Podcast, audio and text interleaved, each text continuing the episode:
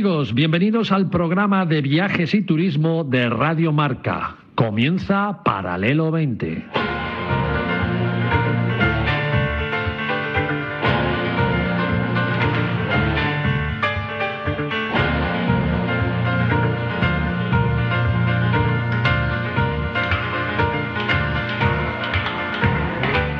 Paralelo 20, presentado por David Agüera, Marcial Corrales y su equipo de colaboradores.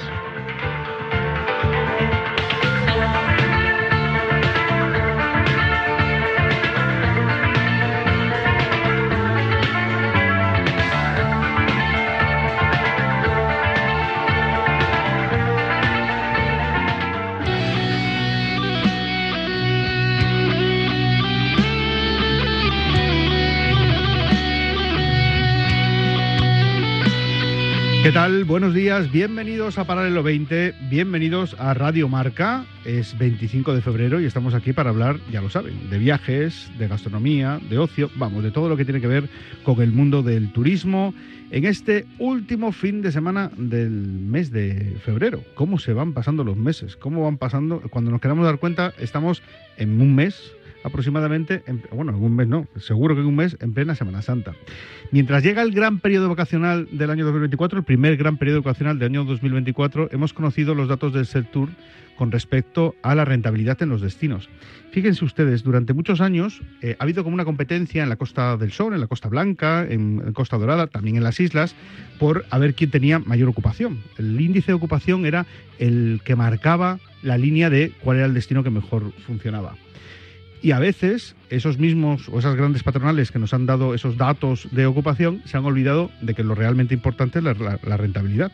Porque si tú tienes un hotel lleno, pero la rentabilidad es menor de si lo tienes al 60%, pues evidentemente va a ser mejor tenerlo al 60%. También en servicios, ¿eh?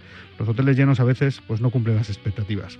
En cuanto a esa rentabilidad, eh, han hecho dos eh, listados desde este tour que me parecen bastante interesantes, que son los destinos turísticos como tal y después las grandes capitales. En los destinos turísticos como tal, el gran destino en cuanto a gasto es Ibiza, sigue siendo Ibiza, que tiene 177 euros por día, más de 177 euros eh, por día que es muy importante y que además supone eh, 42 euros más que lo que se gastaban en 2019, la prepandemia, ¿no? que era cuando se marcaban estos, eh, estos datos. ¿no? Después, eh, bueno, pues están destinos muy conocidos como Marbella, Estepona, bueno, pues son destinos que llaman mucha atención. Y en este listado aparece San Bartolomé de Tira Tirajana, que es un destino del que un día tenemos que hablar por las características especiales que tiene, porque me parece maravilloso.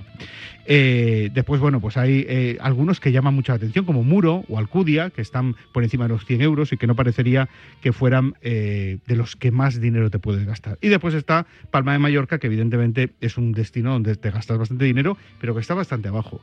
En cuanto a las capitales, sigue siendo Barcelona, en la que más dinero se gasta, 130 euros por día y turista, seguida de San Sebastián y aquí entra Palma de Mallorca, que está eh, por encima en cuanto a las capitales que el resto. Y Madrid está eh, en sexta posición. Repito, durante muchos años ha sido la ocupación el que marcaba el camino. Parece que nos empezamos a dar cuenta de que realmente lo que importa es la rentabilidad, no solo para el empresario, porque una buena rentabilidad supone mejores sueldos, mejores prestaciones para todos y mejores servicios dentro del hotel. Así de que es importante. Por cierto, que en las capitales está Santander, está mi ciudad, o sea que estoy súper contento. A gastar dinero y a invertir bien, que los dineros vengan, los, los turistas vengan con los bolsillos llenos de dinero. Hola Marcial Corrales, buenos días. ¿Cómo estás, David? Muy bien, ¿y vos? Muy buen análisis este de la rentabilidad, ¿no? Hay muchas cosas que hablar de la rentabilidad y tal, ¿no? Porque es verdad que, que también hemos tenido pues un tanto por ciento no muy elevado de turistas que han venido y que han mejorado eh, las estadísticas, eh, tanto también los gastos, como tú muy bien dices, lo que pasa es que los costes se han disparado por encima de, de la evolución del mercado, ¿no? Y entonces, pues esto eh, afecta mucho a la rentabilidad. Es verdad que hemos tenido un año 2023 muy afortunado, ¿no? El, el buen tiempo ha durado un poquito más, con lo cual se han podido aprovechar más el calorcito para, para alargar la temporada. Se ha recuperado el segmento Mainz, que es importante, el de grupos, el de congresos, el de evento, también el poder adquisitivo, sobre todo de, la cantidad de americanos que han venido de Estados Unidos, ¿no? Porque hay otros mercados europeos, por ejemplo, el alemán y el inglés todavía no ha dado las cifras que tiene que dar, los chinos han venido la mitad de, de asiáticos que venían normalmente. Y entonces, afortunadamente, han venido los americanos de Estados Unidos, que estos gastan, gastan mucho. ¿eh? Mm. y que además son unos enamorados de España, con lo cual vienen con, una, con un entusiasmo eh, que llama mucho la atención. Y ese poder adquisitivo se ha notado. ¿no? También es verdad que se han construido más hoteles de 4 o 5 estrellas por encima de los hoteles de 2 y 3. Eso se han mejorado las plantas hoteleras, sí, con lo cual eh, la rentabilidad. Todo eso ayuda al final a tener mayor facturación, pero es verdad que la rentabilidad, porque claro, ha subido la luz, ha subido el combustible, han subido los salarios, ¿eh? que también hay que tenerlo en cuenta como un coste. Y todo eso pues afecta mucho a la rentabilidad. Efectivamente. El, al final, los negocios tienen que ser rentables, no solo como decía para el empresario, sino para los trabajadores, porque necesitan mejorar sus condiciones también. En fin, menudo programón tenemos hoy por delante, igual que ayer, que tuvimos un programón eh, en la edición del sábado con presencia eh, del ministro y con... Eh, ministro del Turismo de Guatemala. Sí, sí, sí, sí, Y la verdad que fue un programón. hoy vamos a arrancar hablando, por fin, aquí en directo, mm. nunca lo hemos hecho. No sé si lo sabes que nunca hemos hablado de este tema. ¿De quién? Del Camino de Santiago. No. Pero yo creo que Galicia. Oye, tenemos que pedirle el patrocinio a Galicia. nunca se ha tratado en este programa eh, y lo vamos a hacer con Franco Contreras, claro que tampoco nunca ha hablado de él. Bueno, Hola, Frank. El patrocinio que pedirse a Galicia, Castilla, León, a Navarra. todos por los que pasa. Son cinco autonomías, ¿eh? Aragón, Navarra, La Rioja, Castilla, León. Galicia, pero luego podemos hacer la, la, variante del camino primitivo y metemos Asturias, podemos hacer la variante del camino del Lebaniego y metemos a Cantabria, podemos meter la variante del camino del Grial y ponemos a la comunidad valenciana, podemos hablar em, podemos hablar de muchas cosas. de Caravaca de la Cruz. Em, buenos días, sonrisas de colores. Bueno, mira, más que el nicho del el Camino de Santiago, yo me gustaría que lo ampliáramos. El concepto de la España mágica. Em, yo creo que em, hay muchas clases de, viajes y propósitos de los viajeros. El que yo propongo, no solamente el del Camino de Santiago, es el de viajar por España bajo la mirada de lo histórico, legendario, misterioso, de lo mágico. ¿Qué es lo mágico? Lo mágico puede ser, ahora, ahora que se acercan las Semanas Santas, pues ver a la Diablesa de Orihuela, que poca gente sabe que es el único paso procesional de un esqueleto. Qué bonito es Orihuela, por otra parte, es precioso, pero déjame que presente el programa, ah, que no estamos en la sección todavía. Vale, vale. Llamar, es lo que tiene que esté aquí.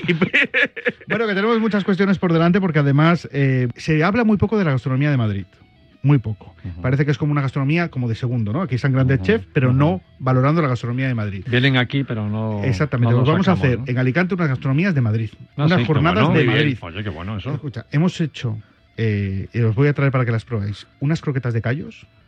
Buah. Ayer son, callos. que son un espectáculo, ¿eh? De verdad te lo digo. A quien le gustan los callos, claro, que no le guste, pues ese es un alimento a mí que me gusta. o te gusta o no. O sea, Pero en las croquetas, si no te gusta eh, la textura del callo, en las croquetas lo tienes solucionado.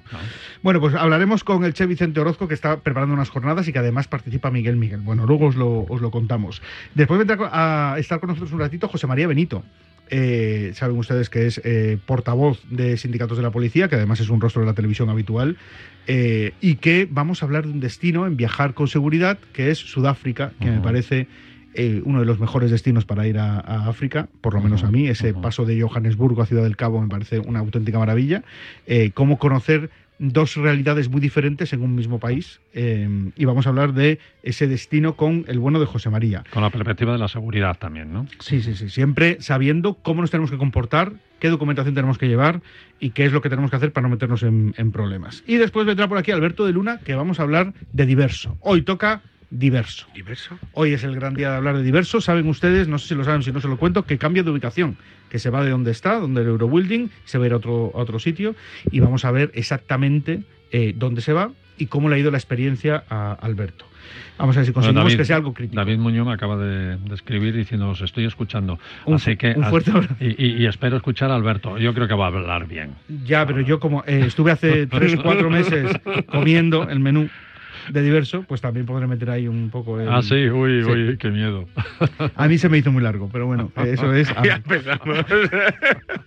Bueno, pues ese es el menú que tenemos preparado. Un, un programón que además viene eh, con el maravilloso control técnico de Adrián Portoñano, que está eh, ahí, al otro lado del cristal. Arrancamos este paralelo 20. Esto es Radio Marca. Bienvenidos.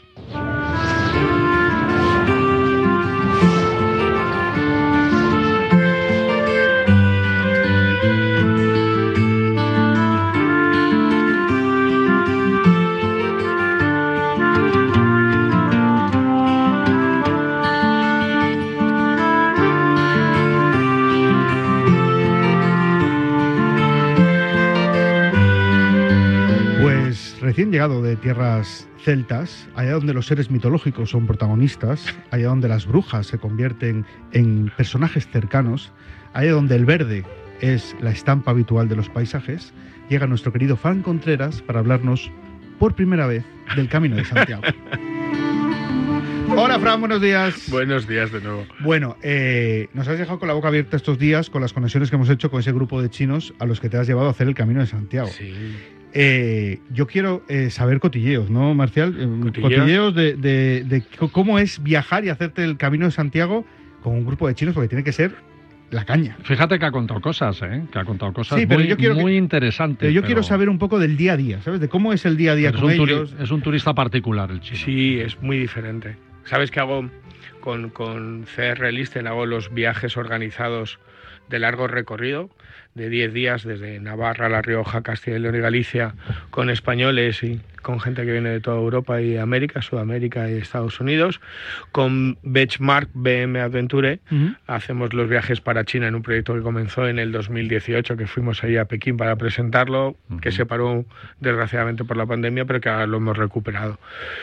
¿Cómo son? Completamente distintos a cualquier, por lo menos para mí, a cualquier otro turista o viajero, incluso peregrino, que con los que he caminado. Porque la cultura es completamente diferente y porque el viaje es completamente diferente. Fíjate, al principio te decía lo del nicho del Camino de Santiago.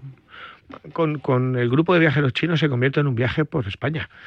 Porque el trabajo que hago cuando estamos en Navarra es explicarles qué es Navarra, es contarles la historia de Navarra, es explicarle la gastronomía de Navarra, sus platos, las tradiciones de Navarra.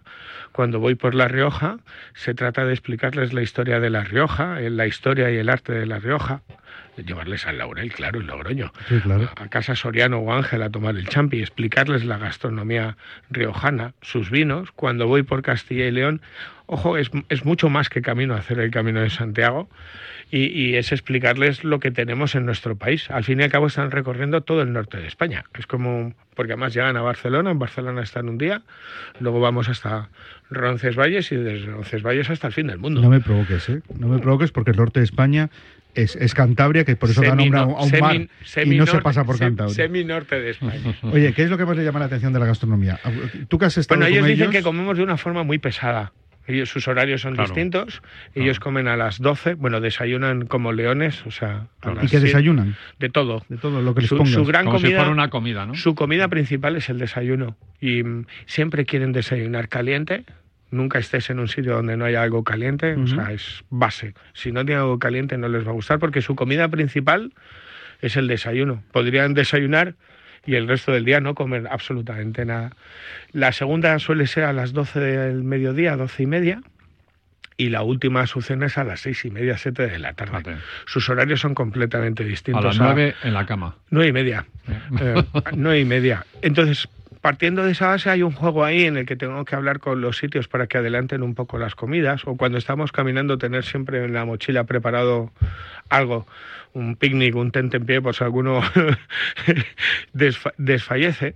Y luego les llama mucho la atención, les tengo que explicar todos los platos.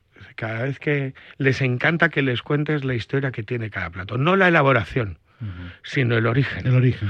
Hombre, si estás con una olla vieja en la parte burgalesa, ¿qué era la olla, vieja- la olla vieja? ¿De dónde nace? O si haces una tortilla de patata o, o haces una paella o un arroz, les encanta. Por ejemplo, en Galicia me fui a buscar grelos para explicarles qué era el grelo, cómo se cortaba, cuándo... Es decir, son muy curiosos en la gastronomía. Dicen que hacemos una comida muy pesada y dicen que comemos mucho. Todos me preguntan siempre que por qué hay tanta comida y por qué sobra tanto. Que esto es muy interesante, porque a nosotros se nos olvida. Bueno, yo soy muy comilón, nunca dejaré nada del plato, pero hay sitios donde la abundancia hay mucha comida que se Mm, queda. Ellos no verdad. lo, ellos no lo ven mal, pero no lo entienden porque es comida que se tira que otras personas podrían comer.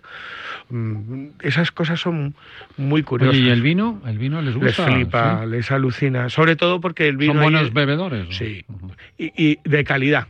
No, no, no son, no son tomadores que diría un mexicano beber por beber. Por ejemplo, el coreano sí, el coreano es más fiestero. El coreano le da lo mismo que le pongas un vino de mesa, que un Rioja de crianza, que lo que quiere es beber, beber, beber. El chino es un, bebedor mm, con calidad. Los vinos importados son muy caros allí, muy caros son muy caros y disfrutan con cada uno de los vinos. Cogían las botellas, miraban las etiquetas de dónde, qué cosecha era, qué denominación de origen tenía, dónde había sido embotellado. Son muy curiosos en ese sentido y les gusta mucho el vino. Y es muy alucinante o, es muy gratificante. Yo no soy un experto en vinos, ¿no? Pero a mí me hace aprender más sobre vino, igual que me, hace aprender más de gastronomía o de cualquier otra temática para, para contárselos. Son muy disfrutones y muy gastones, ¿eh? Todos han llevado botellas de vino y todos han llevado jamón envasado al vacío. Qué bueno. Em, y en cuanto al camino, ¿qué es lo que me le llama la atención cuando llegan a la catedral de, de en Bueno, les, alucina, les alucina la- el arte. Los grupos que traemos con BM son grupos expertos. em, Es gente que ha subido al Kilimanjaro. Mira, en este grupo que íbamos 14, cuatro de ellos venían de hacer hace tres meses el Kilimanjaro. Estás hablando de subir a 5.000 metros. Y todos ellos han- habían hecho el Mont Blanc. Sí, son gente que le gusta la montaña y les gusta el desafío.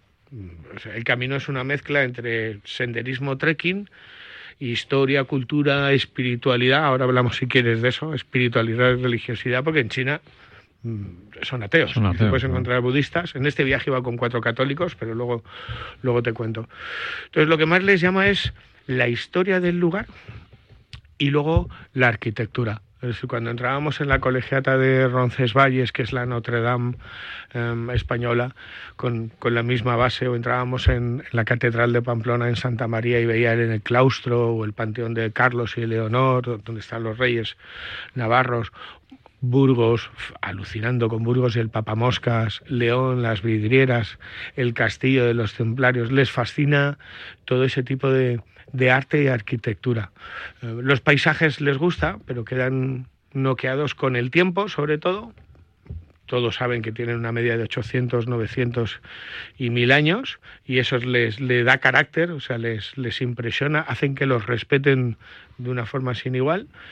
La catedral de Compostela bajaron a la cripta, fueron a darle el abrazo al apóstol y, y en el kilómetro cero en Finisterre alucinaron, ¿no? Con, explicándoles que era el antiguo fin del mundo hasta el siglo XV, ese faro, porque él se llama la Costa de la Muerte.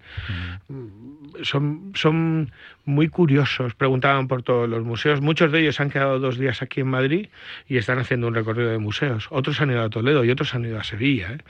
Son el grupo que, normalmente los grupos que traemos son de gente curiosa. ¿Tenías conversaciones con ellos a nivel la sociedad china y tal, aparte del, del camino? Porque estos son muy viajeros, ¿no? Pero, pero en China la, la información está muy acotada, con lo cual... No deben- me suelo meter en ese pero deben berenjenal. saber poco de, de fuera de China. Vamos a ¿no? ver, ellos tienen toda la información filtrada. En este no, pero en el penúltimo viaje, por ejemplo, fuimos a Tapuerca para que visitaran. Hicimos la visita al yacimiento y al museo. Nadie, ninguno de ellos conocía Tapuerca. ¿eh? No llega, San Google no llega allí. Y eso no deja de ser curioso. Bueno, que no llega es real porque está capado, ¿no? Tiene su propio Google. Claro. Entonces, bueno, mm, las conversaciones sobre todo son sobre, o las conversaciones sobre todo son sobre el mundo emocional y personal. La cultura china es tiene un muro, es ello, su cultura no es la del abrazo, no es la de la piel como la nuestra, no es la de la caricia, no es la del toque. Y entonces hay que ir día a día trabajando esa cercanía, ese contacto. Em, fíjate, hablamos más de las costumbres españolas. Ellos hablábamos de comida, David Marcial. Ellos no entienden lo que nosotros entendemos por disfrutar de una comida, ¿no? Ese primer plato, ese segundo, ese postre, esa sobremesa, para ellos comer es comer. Entonces, eh, ese tiempo que nosotros podemos estar disfrutando, charlando, ellos no, ese tipo de cosas de costumbre son... Esa, esa sobremesa, ¿no? Sí, son en las que me meto. Más que preguntarles, yo conozco cómo es la cultura china. Bueno, aparte que el chino es introvertido, ¿eh? O sea, al final para sus Y cosas sobre son todo porque ellos vienen aquí. No, no me pongo a hablar del... de- bueno, hay cosas muy curiosas. Os, os puedo comentar una anécdota. Yo, Claro, vamos pasando por casas y en las casas, en las puertas, hay cristos, hay vírgenes y hay conchas. Mm. Entonces, allí donde hay una concha es porque el vecino de esa casa ha hecho el camino. Y entonces Jan uno se giró y me dijo, dice, mira, ¿cómo en China las estrellas? Digo, ¿qué estrellas? Dice, sí. En el anterior, el anterior presidente, si tú te portabas bien con el régimen, te ponían una estrellita. ¿Cómo? Anda. Digo, sí, en las casas te ponían una estrellita. Entonces, en China, en determinadas casas, si tú tenías muchas estrellitas, es que habías hecho cosas guays y chachis para, para el régimen. Bueno, son cosas, cosas curiosas, pero no me meto, igual que tampoco me meto en religión. Son absolutamente respetuosos. En este viaje había cuatro católicos y todos entran, yo les invito a que vean una misa y bendición del peregrino, que conozcan cuál es el ritual, la creencia. Y son, te puedo asegurar que son más respetuosos, que es la palabra que podría denominarle, que muchos españoles con los que he caminado en grupo, o muchos um, peregrinos o viajeros de, de otras partes del mundo con los que he caminado. Bueno, pues es el recorrido que ha hecho con ese grupo de chinos eh, nuestro querido Frank. Que Y esperemos que vean más. El proyecto, mira, para este año se, se esperan otros cinco viajes más de largo recorrido. Ojalá salga. Yo creo que si quieres, David, que un día te voy a traer a Abraham, a, Sí, a Benchmark, a BM Adventure, para que te hable de lo que está haciendo. Creo que está haciendo un trabajo fascinante en muchas áreas, pero sobre todo vinculado a, a China. Creo que hacemos un viaje al Camino de Santiago que va más allá de lo que hace cualquier agencia, porque no solamente transmito tradiciones, historia y arte, sino los valores. Y, y el camino solamente tiene una religión, que es la del corazón, igual que solamente tiene un idioma, que es el del corazón y el del respeto. Y creo que estamos haciendo una cosa muy chula. Y ahora preparando, porque vas a preguntar, ya me adelanto porque queda poco tiempo, pues mira, Te, queda- te has quedado sin tiempo. bueno, pues en unos días os cuento, porque ahora me voy con Hola Cruceros a Egipto. Así que os contaré cosas, si el universo quiere, desde Egipto, que creo que es el mejor momento para ir, porque no hay nadie. No sé por qué a todo el mundo le da miedo cuando es un país súper seguro. Así que os contaré cosas en nada. Y preparando los siguientes caminos, que si todo va bien nos iremos a Cantabria a hacer el camino Cantabria. lebaniego, seremos crucenos y si todo va bien nos iremos a Asturias, capital gastronómica Oviedo, el origen del camino primitivo, Y eso sí es hacer todo el norte. Eso sí es acento del norte. Te, quedas esta, por aquí, ¿no? en esta ocasión sin chinos. Te quedas por aquí, ¿no? Sí, claro. Seguimos, esto es Paralelo 20, venga, vamos a hablar de gastronomía.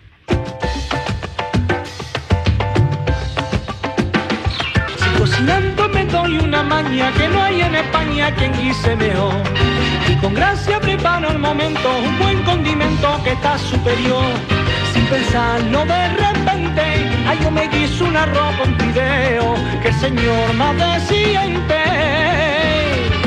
Que el señor más deciente tiene que suparse.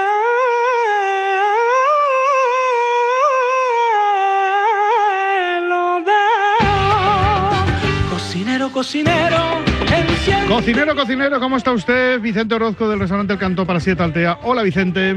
Muy buenas, pues aquí con olores a gastronomía, a, a cocido de pata de ternera, estamos ahora mismo trabajando.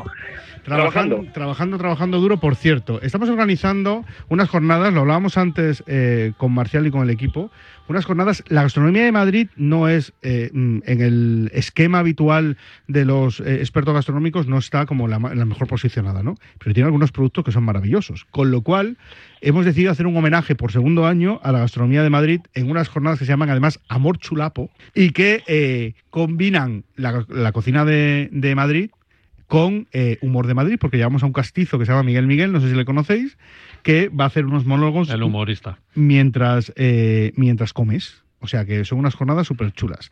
Eh, Vicente, la que vas a organizar es bonita, ¿eh? Sí, sí, la, que la que vamos a liar es buena allí en el restaurante eh, del próximo 8, 9 y 10 con, esta colaboración con Miguel, que es una maravilla. Es por segundo año ya y fue el deleite la última vez. eh, bueno, la gente me preguntaba, ¿cuándo vuelves a prepararlas? ¿Cuándo vuelves a prepararlas? Entonces estamos ahí, aunque ahora mismo estamos también de jornadas, ¿sabes? Que en la Comunidad Valenciana se han organizado las jornadas de, la, de, de Cullera, platos de cuchara, eh, que estamos toda la comunidad de- de- dentro del grupo del Esquisí Mediterráneo preparando un menú del 14 de febrero al 3 de marzo. Y en ello estamos, por eso te he dicho, aquí estamos entre fogones oliendo al guiso de pata de ternera con choricito, con garbanzos, que es un arroz típico de, de aquí de la zona de Alicante, y preparando otras cosas más, vamos. Ujú, O sea que estáis, toda la comunidad valenciana, la marca El Exquisite Mediterráneo es la que galardona a los mejores restaurantes eh, en cuanto a, a su labor gastronómica, ¿no? Eh, Sí, y aquí eh. dos estáis una serie de restaurantes en, en toda la comunidad, ¿no? Sí, estamos una- unos 10 restaurantes de la provincia de Alicante, unos 15 de Valencia y unos 12 de Castellón. Estamos participando. Quien quiera puede entrar al Esquí Mediterráneo y lo, lo ve todos durante esta oferta gastronómica que tenemos desde el 14 al 3 de marzo. Ujú. Bueno, y en esas jornadas están muy pendientes los que son de Madrid, porque me miraban así como diciendo, a ver qué van a hacer eh, de, de comida gastronómica de Madrid. Eh, vas a examen, ¿qué vas a poner eh, para homenajear a la, la cocina de los gatos? A ver, no, también. tengo un poco las manos ahí, tengo puestas un poco unos grilletes. Date cuenta que también nos, nos teñimos a una carta de, del grupo Mercado, entonces ahí nos Ah, bueno, porque se hace colaboración con el Grupo Mercado de la Reina. Claro, nos teñimos ahí un poco a su cocina. Vamos a mezclar un poquito, vamos a hacer una- unas croquetas que hablamos la última vez, las croquetas de callos, de callos a la madreña con sus garbancitos, con su choricito y tal, pues convertidas a croqueta. Vamos a hacer unas alcachofas eh, con su jamoncito ibérico cortadito. Vamos a hacer un carpachito con trufa. Bueno, va a ser un deleite. El rabo de toro no va a faltar. Eh, es un poco, un poco una vuelta a la Gran Vía madrileña y a la carta. Bueno, pero eso está bien, ¿eh? Bueno, Ayer- bueno. Está, Ayer está tomé rico, callos ¿no? en casa ciriaco. Volvería No, a pero fíjate, los callos que no le gusta a todo el mundo. Y en croquetas yo creo que es más, más Yo, yo creo que esto es accesible, por ¿no? la, la textura igual, ¿no? sí. Pasa con el tomate Sí, crudo sí, también, o sea, ¿no? Que hay es una gente que... Muy buena, muy buena idea. Y además, si preguntas, ¿no? Tú decías antes la gastronomía de Madrid que no está como muy, eh, muy popularizada, pero tú preguntas, oye, ¿cuáles son los productos o cuál es la gastronomía de Madrid? Y nos cuesta un poco, ¿eh? Nos cuesta un poco decir un plato. Por, por, por supuesto dices cocidito madrileño, ¿no? Pero más por la canción que Cocido madrileño y callos, ¿no? Al final Y es, los es- callos, claro, pero el rabo de toro, bueno, pues el rabo de toro también en Extremadura, también en Andalucía. Bueno, pero pasa un poco el arroz con leche. En mi tierra el arroz con leche es típico eh, en- y en Asturias también, pero es que en Portugal el arroz con leche es típico también. Claro, Quiero decir que al final claro, son platos claro. que son un poco universales. ¿no? Claro, claro, claro. En cada sitio se plato- de una manera, me imagino Vicente, Sí, ¿no? Es difícil. Sí, sí. en cada plato, en cada, cada plato de esto que hemos eh, comentado, pues cada zona tiene su forma, su tradición y, y sus, sus complementos y su acompañamiento. Eh, evidentemente el rabo de toro, eh, evidentemente un rabo de toro de Lidia es típico madrileño. Es un típico rabo de toro bien guisadito con su vino tinto de Ribera. eh, eso, bueno, es un plato emblema. Evidentemente está cocido madrileño, pero igual que tienes en cualquier zona de España tienes su típico cocido. Claro. En la comunidad valenciana con pelotas, en, en Cantabria tienes el cocido eh, montañés, Montañés, cada uno tiene sus formas. Te voy a dar, te voy a dar un- una clave que a lo mejor puede ser eh, de donde estén las tajas de bacalao de revuelta que se quite. Hay, hay- hay más tapas en Madrid de las que parece. Sí, sí, desde luego. Y la casquería es eh, evidentemente muy Y eso hay que acompañarlo con la caña bien tirada, que son los cinco tiros. Uno, dos, pues- tres, cuatro y cinco con vaso bajo. Que soy gato. Tú mis gato, abuelos tenían una lechería en la cava baja. Entonces, podemos hacer un recorrido ahí con las croquetas, con las Qué tajas de bacalao. Pero Bueno, gatos hay, más aquí- que, hay más que el cocido. Ahora, gatos quedan pocos. Ya, Isabel Díaz Ayuso y tú, ¿no? Pues básicamente. Qué malvado que es el tío. Gusta la Oye, hay que, hay, que, hay que hacer el camino, hay que hacer el camino de Santiago con, Eh, plato a con plato. Frank y también el recorrido por Madrid. Pues mira, os voy a decir una cosa. Hablábamos de los chinos. A lo mejor es una tontería o no. Eh, dos cosas. A los chinos, a mis grupos de chinos les encantan los callos. Les flipan, es una cosa loca. Y luego, me- la mitad de mi familia es de Cabañal. Yo soy Parle Valencia. O sea, soy de la tierra. Pero, por favor, que alguien me resuelva. Porque, claro, yo les tengo que contar el origen de los platos. La fideuá nació en, en Cullera, porque a mí siempre me han contado eso. Yo le puedo explicar lo que es una paella y lo que en es un Gan- arroz. O en Gandía, ¿eh? ¿no? O en Gandía. Ay, ay, Ah, ¿ves? A ver, Vicente. ¿Dónde nació la yo- fideuá para contárselo a mis grupos de A ver? Vicente, dale. Yo, yo discrepo. Ahí de que se que nació en Gandía, discrepo, o en Cullera, discrepo. A ver, eh, en la fideuá es eh, la forma, cuando no te quedaba arroz en casa, pues tenías pasta. Y en cualquier zona de la comunidad valenciana, para hacer una paella, pues cuando te quedaba arroz hacías pasta. No nació, en- eh, no, no, hay, no hay registros de dónde haya nacido. Vale. Sé que, por ejemplo, eh, en Villajoyosa eh, tienen un, un plato específico que es una fideuá con bacalao y coliflor seca. Eh, en otro sitio está el rosellat. O sea, tienes diferentes versiones, pero no tienes en ningún sitio ningún registro que te marque De todas formas, también te voy a decir una cosa, que los valencianos son así, te hacen sopa con arroz, sé, lo sé. te hacen arroz con, sé, pasta, quiero decir, que es que ellos son así, abren la- la- la- el armario y te echan a la cazuela lo que tengan por allí, no, Mira, no- el no se come mucho la cabeza. El año, el año pasado hicimos un programa especial monográfico en Gandía y ahí nos explicaron el origen del fide- de la fideuá, que fue en un barco donde el cocinero A se quedó eso- sin arroz. Eso, y hecho, Claro. a mí me han contado lo mismo. Claro, y, y entonces dice, ¿qué hago aquí? Además me van a, me van a, a colgar del palo mayor, ¿no? Hecho fideos. Y entonces echó fideos y le encantó a todo el mundo y desde entonces, pues, Pero ese es creo- el nacimiento de la fideuá. Pero yo creo que eso es un poco mitológico, quiero decir, que eso Bueno, es darle un poco de historia a un plato que no tiene mayor Y historia. los de ¿no? Gandía dicen que el cocinero era de Gandía. Ah, por claro, eso, por claro. eso Oye, el de y- Gandía. y a quién se le ocurrió? Hay una cosa en la gastronomía que es alucinante, ¿no? ¿A quién se le ocurren las primeras cosas? ¿A quién se le ocurrió lo del Muchas arroz? veces por el, error, ¿eh? El arroz en costra. Eso, eso mu- muchas, ve- muchas veces no es, no es, no es por error, eh, es ni, ni se sabe quién se le ocurrió. Yo muchas veces cuando capto una receta, cojo una idea de la receta, la reconvierto. Pues antiguamente pasaba lo mismo, del producto que tenías en casa, captabas la idea de alguna receta y normalmente pues eh, trabajabas esa receta. Pues tenías que hacer una tortilla para llevar y había que darle más ingrediente para el agricultor, para la persona que se iba al campo bueno. pues le tienes que dar más eh, proteína para que tuviese energía. Pues hacías un arroz, le ponías el huevo encima para que tuviese, en vez de poner un plato, digamos, arroz a la cubana, pues hacías la tortilla, la ponías encima, le ponías eh, chorizo, le ponías panceta para que tuviese mucha grasa, para que tuviese mucha energía, y en la, y en la forma de, de- de hacer la receta. Tú, tú hablas de quién inventó eso, pero anda que no tenía que tener hambre el primero que se metió en una boca un percebe, ¿sabes? ¿Qué O sea, decir, hay que tener unas narices para una uña grande de esas. Tenía que pasar hambre. Madre mía. ¿Quién fue el primero? Eh? Pues imagínate. No, pero lo del error que yo digo, hay muchos, mira, quesos, quesos que por error, porque se pudren y luego están riquísimos. Vinos que se maceran porque a- por error. El bourbon, por ejemplo, es que es una bodega en Kentucky se quemó y el whisky se volvió tostado y se creó el bourbon. Es decir, muchas veces por error surgen grandes platos. ¿eh? Exactamente, mira, no hace mucho, ahora cosa de seis meses, hicimos unas jornadas gastronómicas y utilizamos el vino de Gurgu, de, de Gorga, al lado de Alcoy, de la provincia de Alicante. Eh, pusimos ese vino y nos trajo para probar una botellita de, de la variedad Giro. La variedad Giro, pues digamos, una, un similar entre una garnacha y un tempranillo, es un poco más suave. Eh, ¿Qué pasó? Que se les pasó por, por, por H o por B, por unos problemas médicos, se les pasó la recolección y hicieron la uva estaba muy pacificada. Cuando hicieron el vino, el enólogo decía, vamos a tirarlo, esto está malísimo, esto tal, y lo dejaron al final. Pues ha salido un vino dulce de Giro cojonudo. Iban a tirarlo. O como se diga. Está 100 botellas embotellado y las botellas, pero que me, las, me, las, me trajo una y dije, tráeme todas las que tengas y la gente me decía, quiero comprarte, quiero comprarte. Y digo, no, es que no tiene más, es que ha sido por error. Lo ha sacado, lo ha puesto una vasija de barro, ha sacado un caramelizado, un pacificado increíble y es un tinto dulce, como dijéramos un, un, un fondillón, pero aún más denso, espectacular y con un rojo picota brutal. Pues son errores, errores, fallos o dígase que hay cosas que están por descubrir, no todo está descubierto al momento.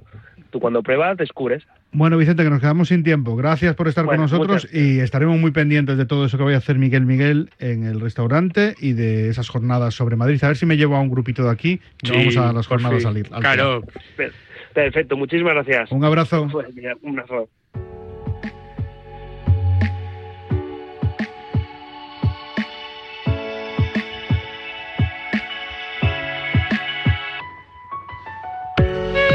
Y hoy quiero hablaros de Magic Wall, el nuevo marinador, una de las propuestas turísticas de ocio y diversión más importantes de Europa.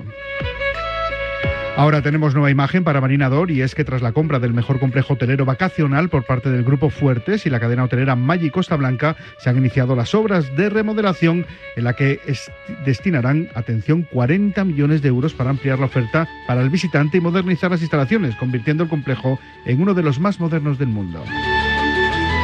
Magic World, el nuevo marinador, abrirá sus puertas en verano de 2024 con 1.229 camas y mejoras en innovación, eficiencia y sostenibilidad. Una auténtica pasada que situará al resort como un destino turístico destacado, atrayendo a viajeros tanto a escala nacional como internacional, posicionándose como uno de los principales complejos turísticos de Europa.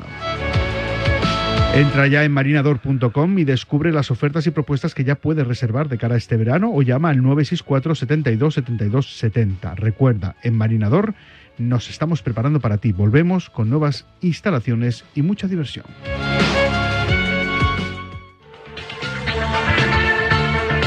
Viaja con nosotros en Paralelo 20. Aprenderás a ver, no solo a mirar.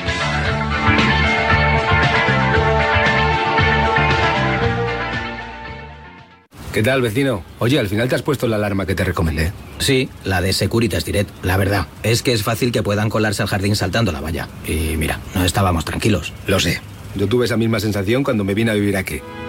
Protege tu hogar frente a robos y ocupaciones con la alarma de Securitas Direct. Llama ahora al 900-103-104. Recuerda, 900-103-104. Las apuestas de goles llegan a Radio Marca. De domingo a jueves a partir de la una de la madrugada, analizamos las mejores claves y los mejores consejos para apostar con responsabilidad y la mejor información posible. Las apuestas de goles llegan a Radio Marca. Con Pedro Pablo Parrado y Javi Amaro.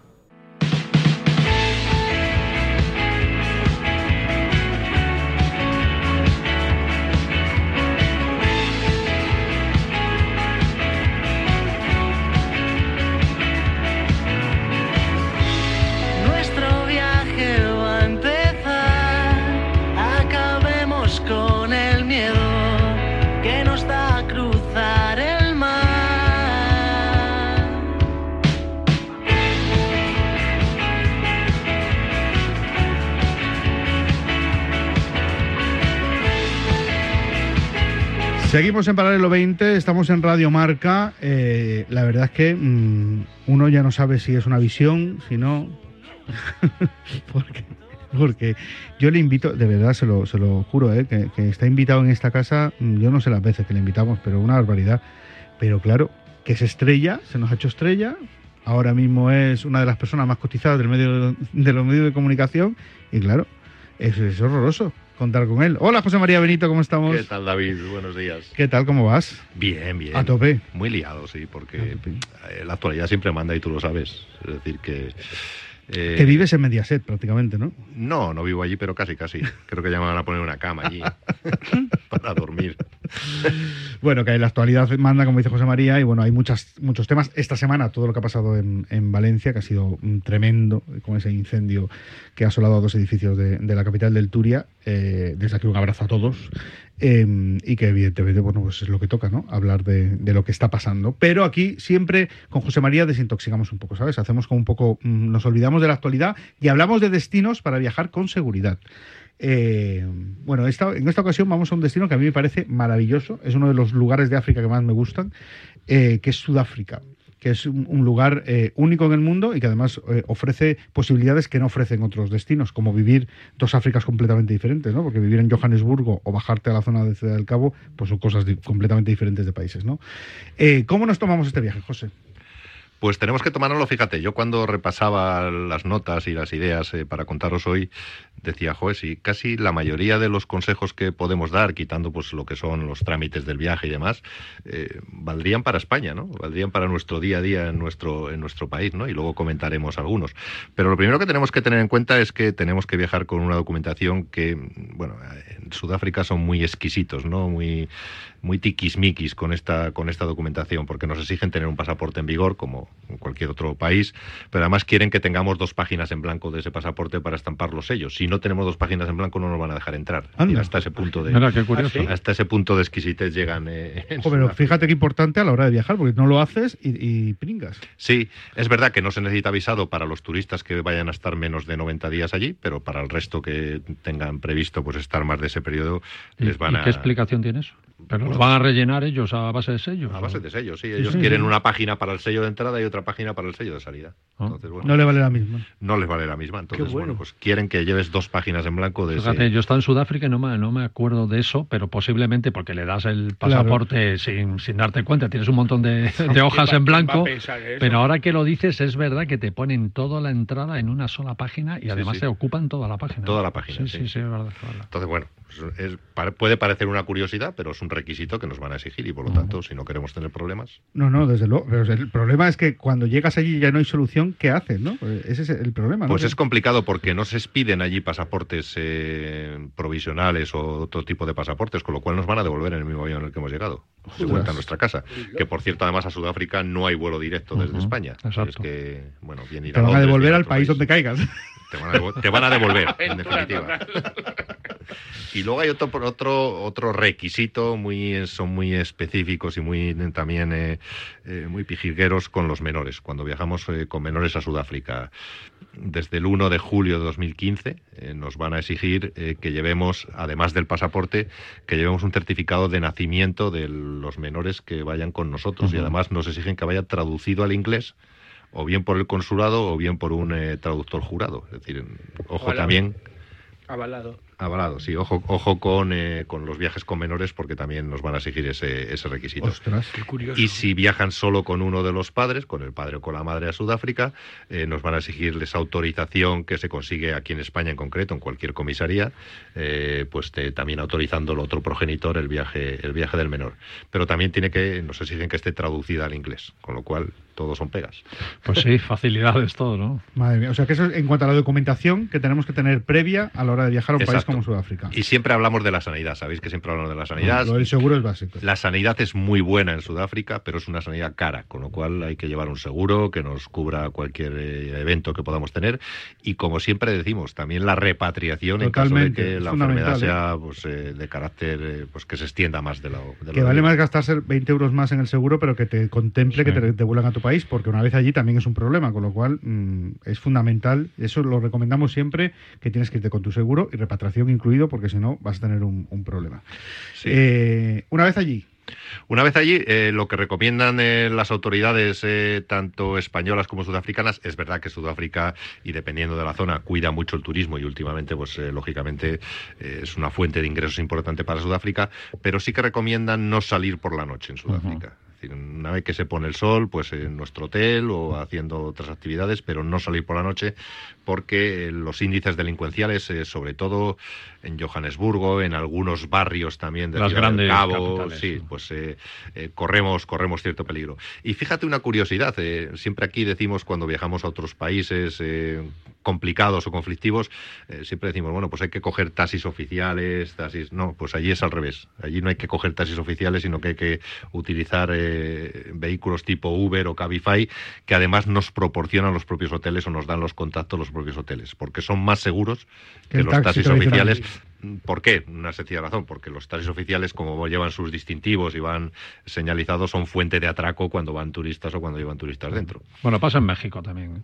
Pasa en México también y Te pasa recomiendan que cojas un Uber o un Cabify. Exactamente. Es verdad que los turistas en Sudáfrica, eh, como turista, no, no tienes incidencias, ¿no? Eh, Es decir, que podemos estar tranquilos viajando. Mm.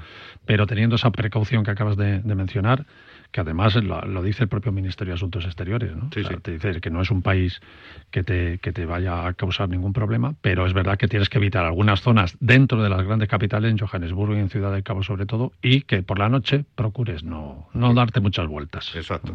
Estás mejor en el hotel o haciendo otro tipo de actividades. Bueno, y luego decía, eh, recomendaciones, pues las básicas que yo decía se pueden aplicar también en nuestro país. Es decir, pues no perder de vista la tarjeta cuando vamos a pagar con tarjeta, eh, que no se la lleven. Ahora ya es verdad que existen los datáfonos estos eh, móviles que te lo llevan a la mesa, pero bueno, todavía hay establecimientos que no. Cuidado con la duplicidad, eh, los duplicados de tarjetas cuando la perdemos de vista. No llevar mucho dinero en efectivo, no llevar, no hacer ostentación de, de joyas o relojes de valor. Insisto, son recomendaciones que valen también para España, pero que también nos hacen las autoridades de, Para de cualquier destino del mundo, Para cualquier final- destino del mundo, sí. Eh, ¿Y el código eh, penal qué? El código ¿Qué penal es tenemos que mirar? duro. Duro. Es duro como en casi todos los países que comentamos. El consumo, no hablo de tráfico, ¿eh? hablo de consumo de drogas, está penado con hasta 25 años de cárcel en Sudáfrica. Así que ojito. Para jugar. Claro, yo siempre lo comento, en los aeropuertos españoles siempre hacemos una advertencia a la policía, tenemos unos carteles que decimos, ojito, que cuando viajas por ahí no es lo mismo que en España, que aquí fumarte un porro o consumir cualquier otro tipo de sustancia no es delictivo, pero ojo con otros países que está fuertemente penado, incluso, bueno, hemos visto países y hemos comentado países con la pena de muerte. o Pena sea de que muerte por consumir.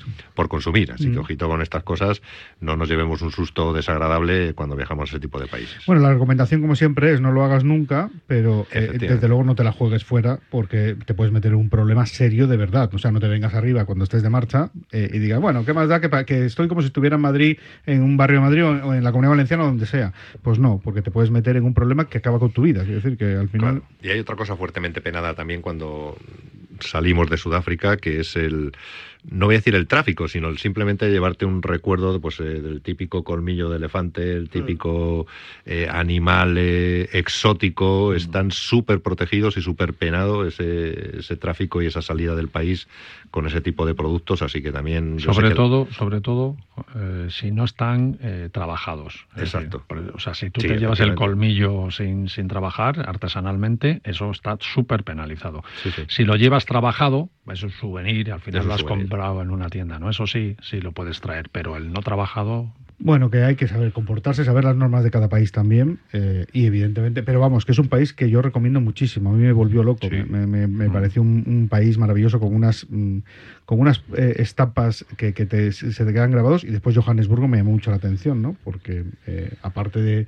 de que uno lo tiene muy vinculado a Mandela y a toda la lucha de la apartheid, eh, sigue habiendo los barrios blancos, ba- barrios negros, quiero decir que está muy delimitado esas zonas de los exteriores de, Johannesburgo, con los campos de golf sí. y con los chalés eh, no verás un negro por ningún sitio, pero es que en el centro de Johannesburgo no verás un blanco tampoco. Quiero decir que al final está todo como muy separado, ¿no? que a pesar de Nelson Mandela todavía sigue existiendo mucho racismo en Sudáfrica. Es que si pensamos en África, eh, tenemos como tres, tres zonas muy diferentes, ¿no? La norte, que es muy árabe, la del centro, que es muy negra, y Sudáfrica. Sudáfrica, que es otro mundo, es otro mundo Y Sudáfrica, diferente. son tres, tres, tres zonas diferentes. Es otro punto. Es lo más europeo que vas a encontrar en, en, en- en África, eh, especialmente la zona de Johannesburgo. Después Ciudad del Cabo, para mí es otra cosa, ¿no? Es, es otro, otro destino. Pero eh, a mí me volvió loco. Johannesburgo me volvió loco porque no me lo esperaba nunca eh, como lo, lo encontré. Y me parece un, un viaje que yo sí que recomendaría hacerlo por lo menos una vez en la vida porque te va a gustar. Y un viaje cansado, ¿eh? es un viaje cansado precisamente Sí. por el no vuelo directo. Exactamente. Sí, el vuelo es, el, es, es un inconveniente. Y por las distancias dentro del país, que Y es un luego país muy es un grande. país enorme, sí. Entonces, claro, las distancias hacen que, que pierdas mucho en los desplazamientos de un sitio a otro, pero que merece la pena. Hay una ruta preciosa que es desde Ciudad del Cabo hasta por Elizabeth y Durban. Todo el recorrido de lo que es el cuerno de abajo, ¿no? Del, del Cabo de, de- de Buena Esperanza y es increíble. Es, es- preciosa esa, esa zona. Bueno, pues eh, Sudáfrica, de la mano de José María Benito, al que veremos dentro de un mes o no. Esto eh, va viniendo en lo que viene, va viniendo, ¿no? Te prometo que sí. Te prometo que sí. Ah, voy a hablar directamente con Ana Rosa. Quiere una reunión en las más altas instancias con Unicorn. Bueno, José, gracias como siempre por estar con nosotros. Gracias a ti, David. Seguimos en Paralelo 20. I'm the one for a good time call, phone's blowing up. Ring on my doorbell. I feel the love, feel the love. One, two, three, one, two, three, three. One, two, three, one, two, three, three. One, two, three, one, two, three, three. Throw them back till I lose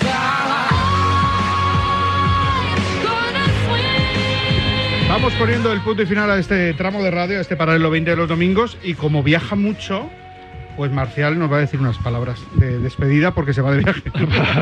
Parece que, que me voy para siempre. me voy de viaje. Alberto, que tengas un buen programa y que eh, sé que los dos vais a hablar de diverso, sí. largo y tendido. Vamos a ver a qué, a qué conclusión llegamos entre los dos. Así que os dejo. ¿eh? Bueno, buen pues pásalo buen- bien y buen buen fin de semana. Buen, domingo. viaje, Marcial. Venga, hasta ahora. Bueno, eh, ¿arrancamos con diverso? Perfecto. Sí. eh, a ver, has ido a comer el menú. Bueno, ahora solo tiene un menú. El Eh, menú es sabes el que es, eh, 365. 395. 395. Yo Cuando yo fui era 365. Ah, pues eh, de 395. El, ahora solo funciona con menú. Fue muy llamativo, pues no sé si hace dos años así, lo cambió, antes está como en 250 o algo así, y lo subió, que yo creo, no sé si puede ser el menú más caro ahora en España, de menú de, Puede de- ser, degustación. puede ser. Eh, es decir, hay gente que, que le critica por eso. Yo ya he dicho muchas veces que para mí cada uno haga lo que quiera mientras él lo llene como si lo pone a mil euros. Entonces, y a mí creo que, que- que sí que lo, que lo vale. Porque al, al final, muchas veces el menú de degustación, joder, tú lo comparas con una botella de vino que hay de 500 o de 1000 euros. oye, y lo que hay detrás de un menú de degustación es, es- es enorme, sobre todo en diverso, que son muchísimos platos, tal. Obviamente. Eh, ¿No se te hizo un poco largo? A ver, yo la única pega que pongo al menú de diverso, a mí el precio, eh, cuando tú entras ya sabes lo que vas a pagar, con lo cual no hay discusión, tú admites o aceptas o no, con lo cual aquí el, el mercado es libre por suerte y cada uno cobra lo que quiere. y, el cliente después ya valora si le ha merecido la pena o no.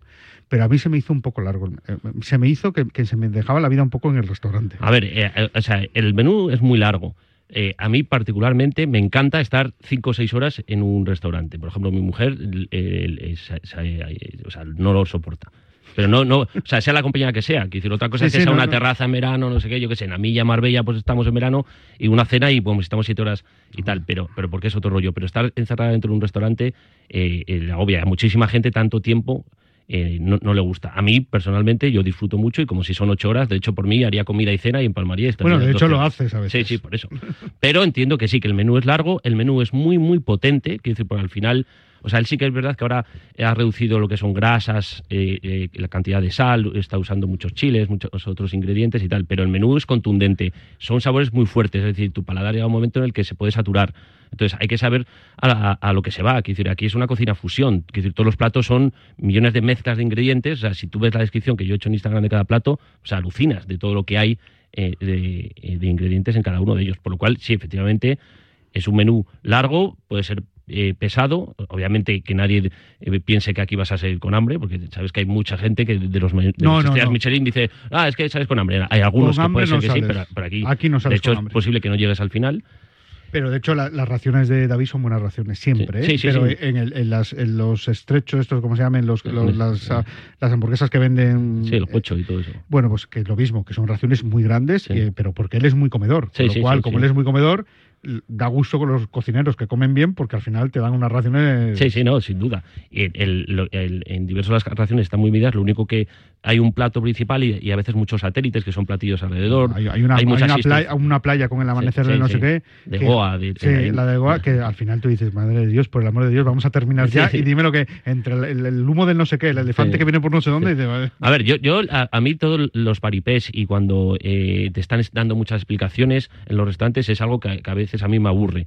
Pero aquí, concretamente en Diverso, creo que tiene, que tiene sentido porque además la sala que está dirigida por Marta Campillo es de, lo- de las mejores salas que, que hay y tiene sentido. O sea, todo en Diverso tiene sentido, pero, pero sí que es verdad que eso, que eh, tú vas, imagínate, con unos amigos y, hay- y- y- y hay muchas veces que te van a interrumpir el poder hablar, quiero decir, porque te van a explicar los platos, muchas veces hay instrucciones de los platos de come primero aquí, luego allí, luego eh, en el otro, eh, no te puedes levantar y de repente ir al baño, echar un cigarro o, o tal, que decir, todo eso por educación pues tienes que ir, que ir avisando, por lo cual sí que es verdad que hay ciertas reglas que hay que cumplir y saber a, a- a dónde se va. A ver, eh, lo por cierto, una de las mejores directoras de sala de este país.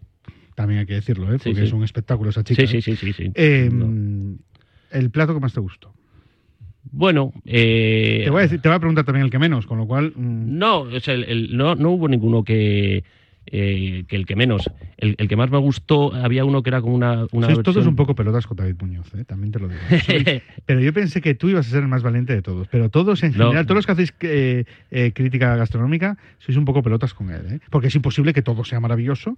Y es yo probé las croquetas de la Pedroche y no me gustaron. Por lo cual mm, tampoco. O sea, a mí, a mí todo lo, lo suyo me gusta y, y lo diría con sinceridad, pero sí porque, por ejemplo, la última vez que fui a Strixo y, y lo conté que, que los platos, o sea, sabes que ha cambiado de ubicación el corte inglés y era lo mismo prácticamente que la otra vez. Entonces, pues ahí yo sí que dije eh, que echen faltan más platos nuevos, porque es decir, ya era lo mismo de antes, por lo cual. eh, eh, joder, ha cambiado de ubicación, pero a lo mejor no te apetece eh, volver para volver a probar otra vez lo mismo. día- Pero decir, a mí me parece que todo está no sé, a mí es que me gusta mucho este tipo de, de cocina y lo que decías, el, el más rico, a mí me parece uno que era toriyaki, de betanzos y sopa de centolla asada, que era un- una bolita así que estaba espectacular. Está muy bueno, sí. Eh, que menos me gustó, es, pues es que yo creo que no hubo ninguno que no, no me gustase. Que no te gustara, no, pero si tuvieras que mm, repetir, Claro, dirías, no- pues este no hace falta. Pues no te sabría decir, ¿eh? No, no, me- ahí me pillas. Tendría que. Eres un cobarde, eres un cobarde. No sé qué, qué les da este muchacho que no se atreven con, con él. Después vienen otros que les dais, pero bien, pero este no, no, no. No, yo soy sincero. yo- a, a mí es que me gusta, me gusta mucho y rabioso también eh, me gusta y, y Strixo me gusta. y- Bueno, utiliza mucho picantes también, o sea, Ah. mucha, mucha comida que, que tiene como eh, un poquito de resabor picante, porque a él le gusta Sí. mucho el picante, y eso a mí me agrada mucho, porque como me gusta tanto el Sí, picante. Vamos, es, es un crack el tío, desde luego cocina como Los Sí, sí, Ángeles. lo, lo único que es curioso es la cantidad de.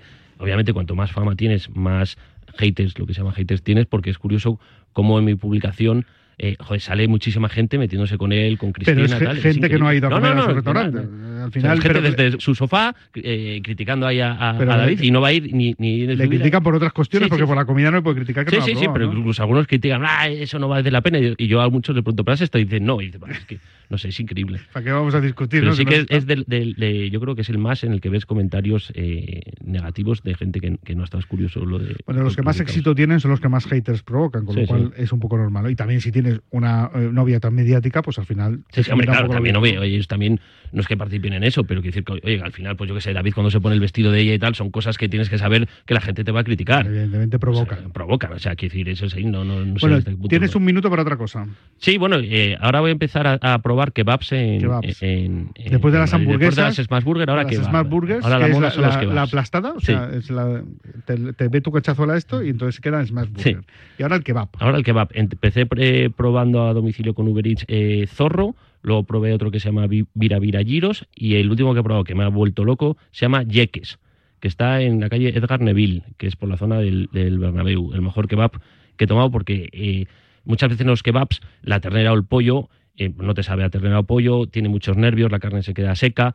Y aquí eh, la carne era de excelente calidad, la salsa del kebab, que es súper importante, estaba buenísima, el pan, no sé, un, eh, apuntad para, para tomar jiques. Lo único que no lo tienen a domicilio todavía. ¿eh? no lo tienen. Por lo cual, y el local es enano, por lo cual eh, lo, lo- lo suyo es ir allí y, y cogerlo para, para llevar, llevártelo a casa o, o- o si puedes un huequillo que tiene ahí, te lo tomas ahí. Vale, Y pues. así que seguiré hablando más de, de kebabs. O sea que ahora toca unas jornaditas de kebab, de ¿no? Solo que no sé si voy a encontrar uno mejor que el de Yeques, eh, pero, pero bueno, vamos, Oye, suelen aparecer en, en sitios pequeñitos, así que no tienen mucha fama, y, y de repente te aparece uno que es un espectáculo. ¿eh? Sí, sí, sí, Eso- sí. No, no, por eso, por eso. Yo, yo quiero, pero A ti te gusta en general, el kebab te gusta. Sí, sí, a mí el kebab eh, en general me gusta. Y estoy preguntando mucho a la gente que me diga, entonces yo tengo un listado como de 10 más que, que me han recomendado, entonces pues los iré probando, pero por ahora solo he probado estos tres. Pero me- de esto cuando tú el de Yeques dices, joder, es difícil que vaya a haber uno más rico que este. Pero bueno, vamos a ver. Bueno, nos vamos. ¿Qué les has traído a mis hijos? Cuéntame. Oye, pues como me dijiste la otra vez, que a ver cuándo trae a tus hijos, te he traído de Maison Kaiser, eh, pues de todo, cookies, croissant, palmeras, yo, yo, yo, yo, todo un festival dulce para tus hijos. el, ¿eh? tito, el Tito Albert, que es un fenómeno. Te puedes llevar y diles que es de mi parte. Hombre, por supuesto, eso está claro. bueno, Alberto de Luna, que como saben ustedes es nuestro crítico gastronómico y que siempre nos trae cositas curiosas y polémicas, menos cuando va diverso, que es todo maravilloso. Alberto, gracias, hasta la semana que viene. un placer.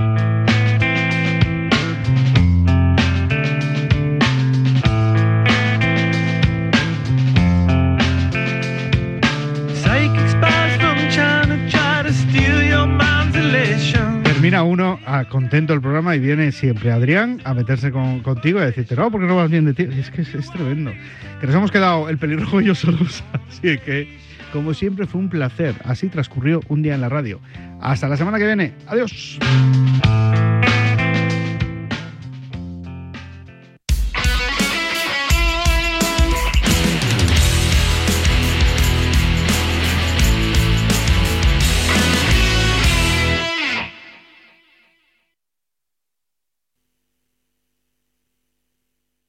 A ver, a ver. Comienza Goles, el clásico de la radio deportiva, en sintonía exclusiva de Radio Marca. Ya estamos aquí. Goles es mágico. Goles es periodismo. Goles es la pura